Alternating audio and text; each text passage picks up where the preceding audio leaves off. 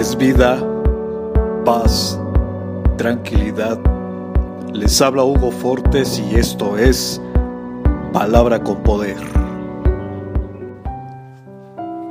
Bienvenidos, este es el contenido de hoy.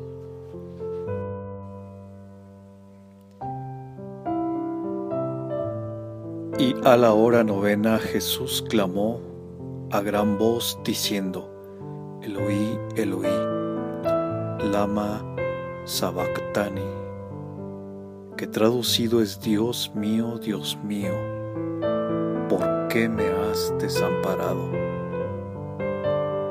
Marcos capítulo 15, verso 34.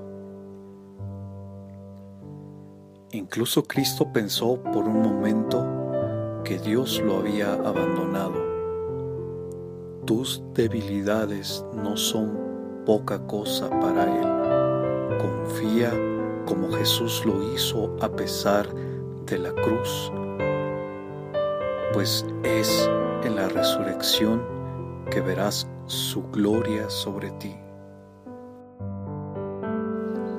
Comparte, será chévere.